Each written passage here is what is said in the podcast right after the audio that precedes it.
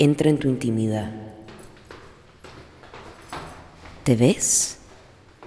¿Dónde estás? ¿De qué manera nos miramos?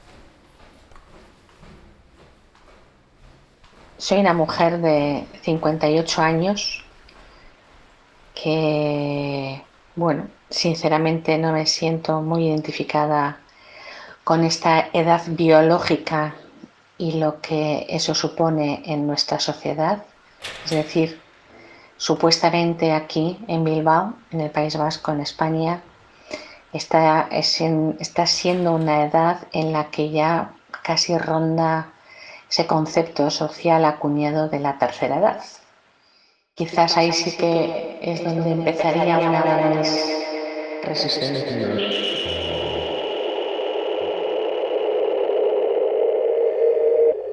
Al modelo social que nos construye, que nos hace identificarnos. De formación soy psicóloga. Esto me vino un poco dado de la segunda opción que tenía en mi vida porque, mm, bueno, desde los 16 años, bueno, mi objetivo era estudiar sexología, sobre todo las relaciones sexuales y lo que eh, suponen para las personas, sobre todo para las mujeres, también desde esta mirada que ya venía yo construyéndome que no me gustaba, ¿no? Eh, como era el mandato de, de, las relaciones sexuales, de la identidad sexual, eh, todo desde una mirada muy masculina, androcéntrica, y que sabía que era un tema importante en nuestras vidas y a la vez siempre no hablado, comentado, escrito, discutido, etcétera, etcétera. Si el cariño es radical, ¿de quién lo quieres lo recibiste? Soy la pequeña de cinco hermanos, en concreto cuatro mujeres y un hombre, y de un padre y una madre que ya fallecieron, sobre todo fueron una pareja los dos muy empeñadas en que tuviéramos estudios, una época en los años 60 en la que bueno pues quienes no han tenido esa oportunidad de tener estudios pues a ellos les presumía la idea de que esto eh, nos iba a ayudar en la vida y que nos iba a hacer más, eh, más felices, y yo sí que recuerdo que sobre todo, o por lo menos es lo que quiero recordar, que en el caso de las mujeres había un empeño en que, y eso yo creo que nos inculcó mucho, ¿no? que la, la educación, la cultura a las mujeres nos daba libertad y que eso también era una oportunidad también para ser independientes en la vida económicamente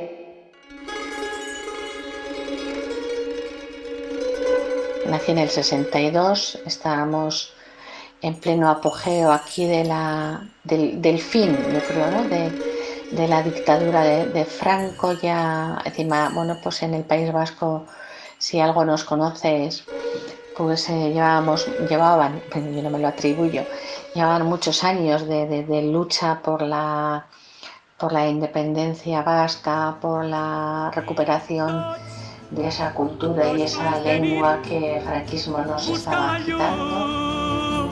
Buscant la pau, buscant a Déu, al vent del món, buscant a Déu,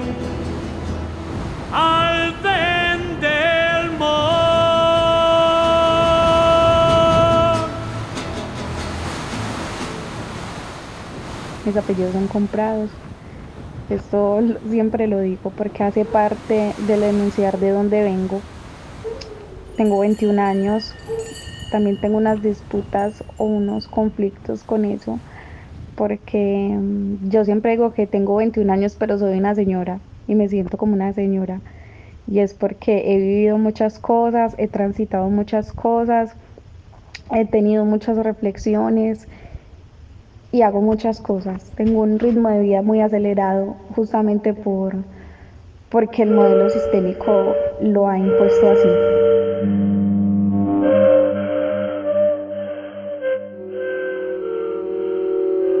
Mi familia, yo vengo de una familia que es birracial.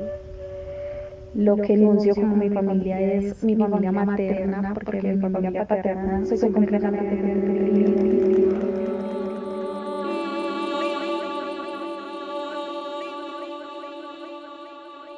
Yo me enuncio como una mujer negra. Desde allí también, pues, del reconocimiento de mis lugares políticos y los lugares desde hoy en día construidos como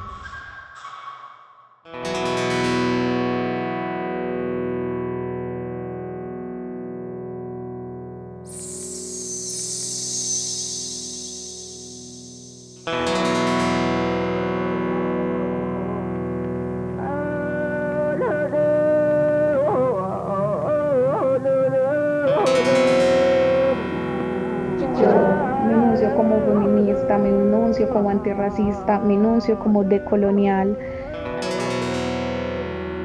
Y desde ahí es que he construido mis apuestas políticas. La primera, la primera hija de dos. Em, mi familia es relativamente pequeña porque por lo que te cuento de que ha migrado internamente pues hemos estado dispersos y dispersas y yo vivo con mi mamá, con mi abuela, con mi abuelo y mi hermano y eso ha sido como lo más cercano a lo que he construido como mi familia.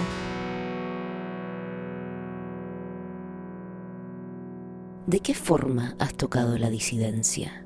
¿Cuándo has acariciado a la disidencia? Yo soy estudiante de ciencia política de la Universidad de Antioquia. Trabajo desde la organización social construyo desde ahí. Hago parte de un, grupo de mujeres que habitan las periferias de la ciudad.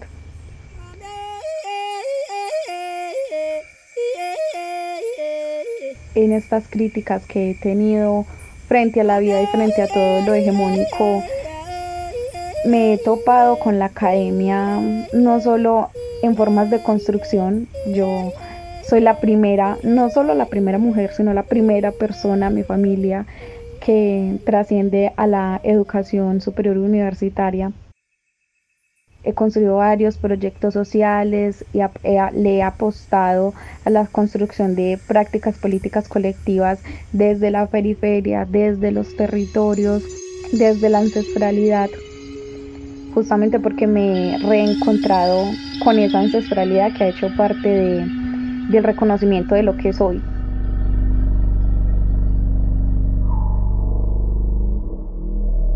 Yo he cargado con muchas violencias, con muchos dolores, muchas habitudes, claramente desde el cuerpo.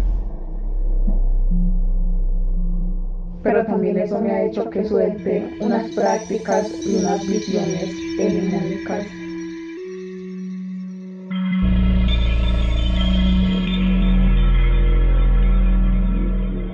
y me ha incentivado a construir desde otras formas, ¿cierto? Desde formas no normativas, desde otras miradas del mundo, otras miradas de la historia, otras miradas del cuerpo. Y ahí es donde he tocado la disidencia y he construido formas de disidencia comunitarias, porque la comunidad misma ha sido lo que me ha construido a mí y ha construido lo que soy.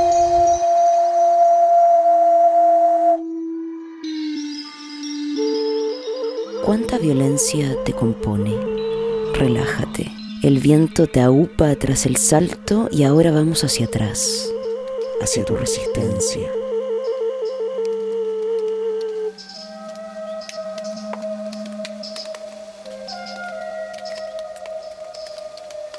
Cuando te oí hablar de, las, de las violencias, me, es curioso, ¿no? Como a lo largo de la vida vamos tapando aquellas cosas que, que nos han hecho sufrir, ¿no? Y, sí que me has hecho recordar, ¿no? Algunas violencias, quizás no eh, tanto a nivel interno, quizás no tanto a nivel político, más por ser mujer, ¿no?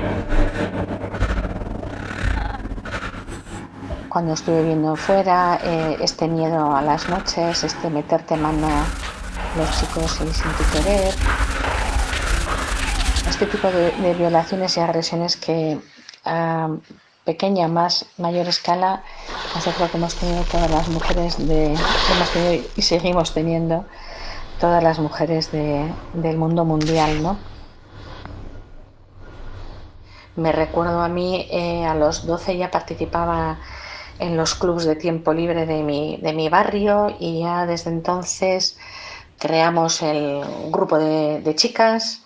En el instituto a los 14 años también fui una de las pioneras del grupo de mujeres que, que montamos en el instituto.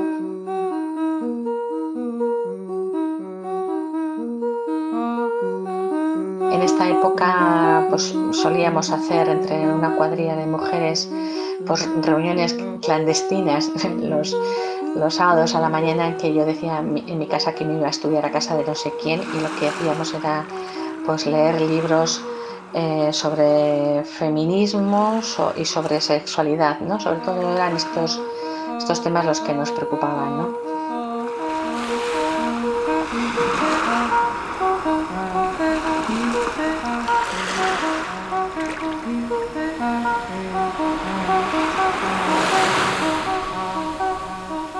Y todo eso en un ambiente ya en el que, como decía, bueno, pues en la calle se reclamaba todos los derechos mm, culturales, lingüísticos, de, recuperar eh, eh, Euskadi de otra manera. Estábamos un día sí y otro también manifestándonos en la calle y era esa época en la que yo pues tuve la oportunidad de, eh, con 28 años de que se creara en, nuestro país, en el País Vasco, pues el primer Instituto Vasco de la Mujer. Hay ruido en la calle, en la Pachamama.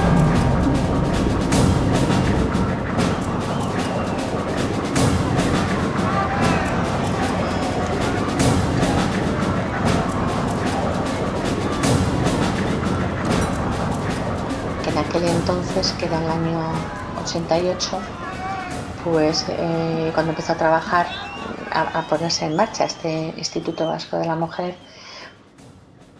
curiosamente los movimientos feministas lo, veían como, como una, una traición al feminismo, ¿no? cómo se puede llevar el discurso feminista a, las políticas públicas, ¿no? Se van a desvirtuar, etcétera, ¿no?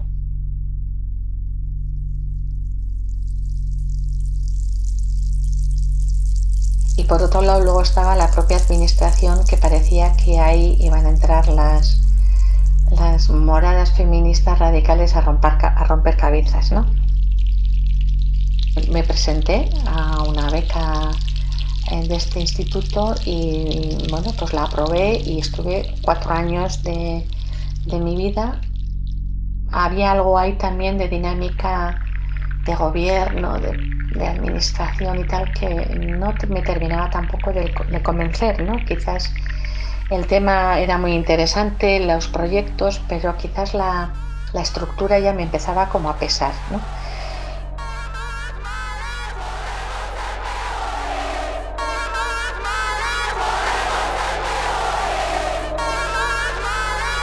Y ahí empecé a pensar en mí misma de, bueno, ¿por qué no eh, montaba algo yo por mi cuenta? Había visto que en el norte de Europa había muchas iniciativas privadas de equipos de mujeres, que, bueno, pues investigadoras, formadoras, consultoras, que, bueno, pues estaban trabajando un poco todo este tema. Y, bueno, pues ahí me animé tuve oportunidades de seguir en el Instituto Vasco de la Mujer, pero bueno, pues me animé a dejarlo, a no, a no pedir continuidad y, a, montar mi, propia, mi, propio proyecto, que es Murguibe.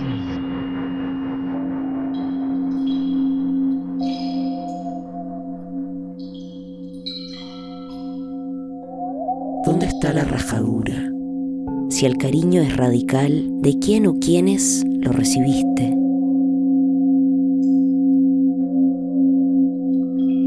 Al ser consciente de esas violencias que yo sufría por tener un cuerpo negro, con un cabello que ha sido muy estigmatizado, con unas facciones que han sido estigmatizadas, cree la conciencia en cuanto a cómo nos educan para que nosotras eduquemos a nuestro cuerpo dentro de los parámetros del sistema.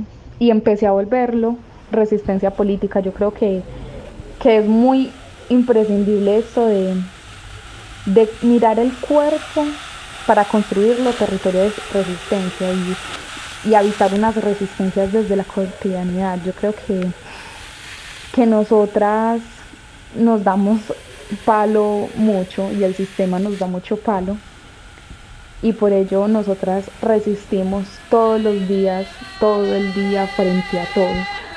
Sin embargo, resistimos desde diferentes trincheras y desde diferentes formas.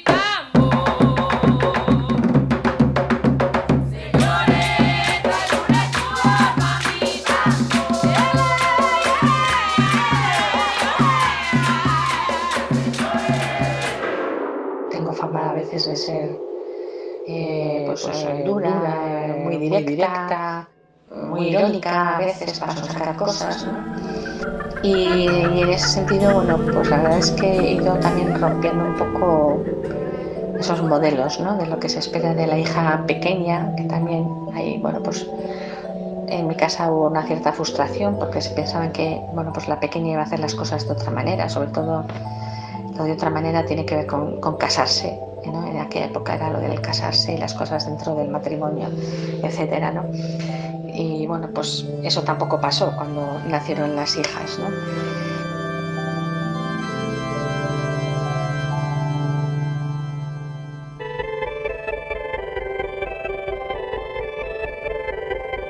Yo también he sido conocida por ser brava, por hablar duro, por hablar mucho.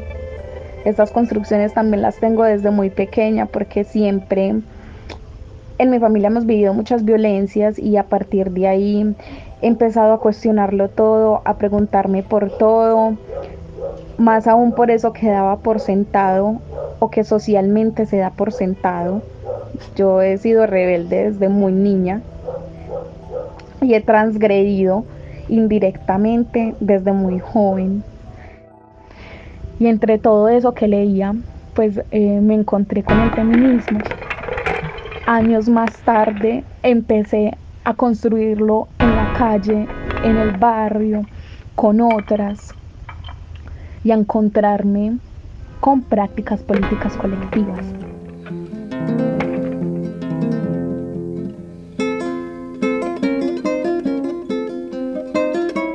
También empecé a cuestionarlo mucho desde muchos puntos, principalmente desde el antirracismo y la decolonialidad, viendo muchas fisuras que chocaban conmigo, que chocaban con lo que yo vivía y que no me narraban.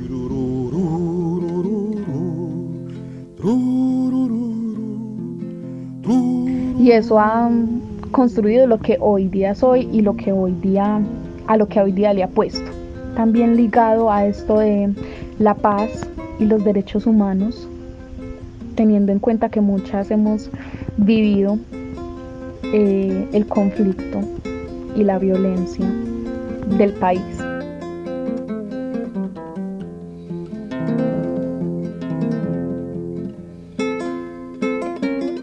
¿De dónde vienes? ¿Qué cargas? ¿Qué has soltado? Me has hecho recordar eh, muy cariñosamente también esa, esa parte de, también de mi infancia y de que también a mí siempre me ha caracterizado incluso cuando era pequeña como era la más pequeña de las siete personas que vivíamos en la unidad familiar hasta mi hermana la mayor que era una hermana de, de, izquierdas y, feminista en su momento bueno pues les sabía fatal ¿no? a mi familia en general a las personas mayores que yo hablara y que propusiera algo, ¿no? Y siempre estaba un poco la, eh, la, frase esa de tú calla que eres pequeña, ¿no? Entonces yo agarraba una silla y me ponía de pies y entonces echaba yo ahí mi pequeño discurso mitin, ¿no? Junto con una personalidad que he tenido siempre un poco de tímida y de, y de cierta vergüenza y acomplejada, bueno, pues que va mucho también a, a, cómo se nos educa a las mujeres, ¿no? Desde la baja autoestima y el miedo constante y la vergüenza constante, pues eh, sin embargo este, este cosquilleo de querer siempre bueno, yo creo que compartir mi idea o manifestar mi desacuerdo o mis propuestas, pues la verdad es que también he sido bastante rebelde en ese sentido, ¿no?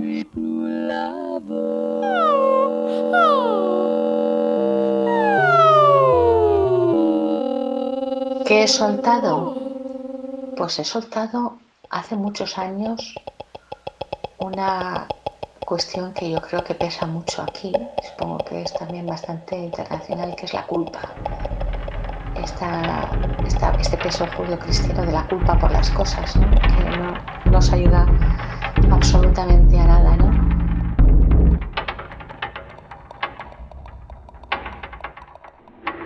Con, que, con el optimismo, con las ganas de vivir, con las ganas de, de aprender todos los días, de meterme en proyectos que no sé a veces a dónde me van a llevar, como este mismo, ¿no?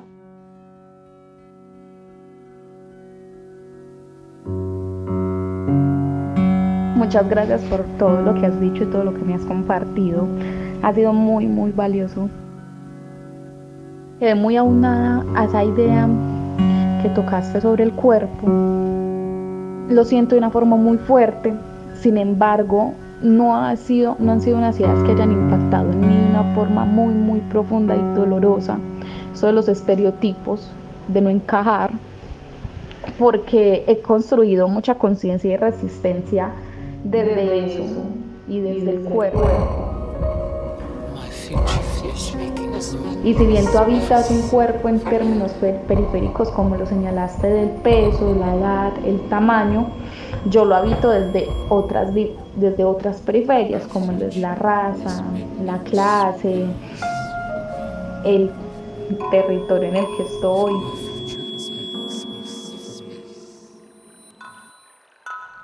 ¿Qué horizonte ves al levantar la vista hacia el futuro?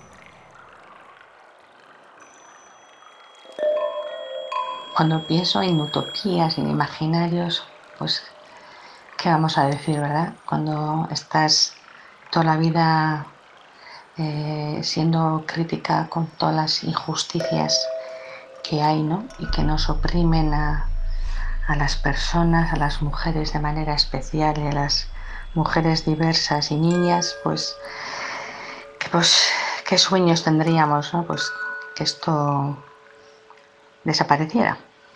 Pero complicado se me hace, ¿no? Mi, política eh, personal siempre ha sido eh, trabajar y mirar mucho más en la proximidad, ¿no? en lo cercano, en mi entorno, en mi comunidad. Y desde ahí, bueno, pues, pues poder incidir y compartir en, estos cambios.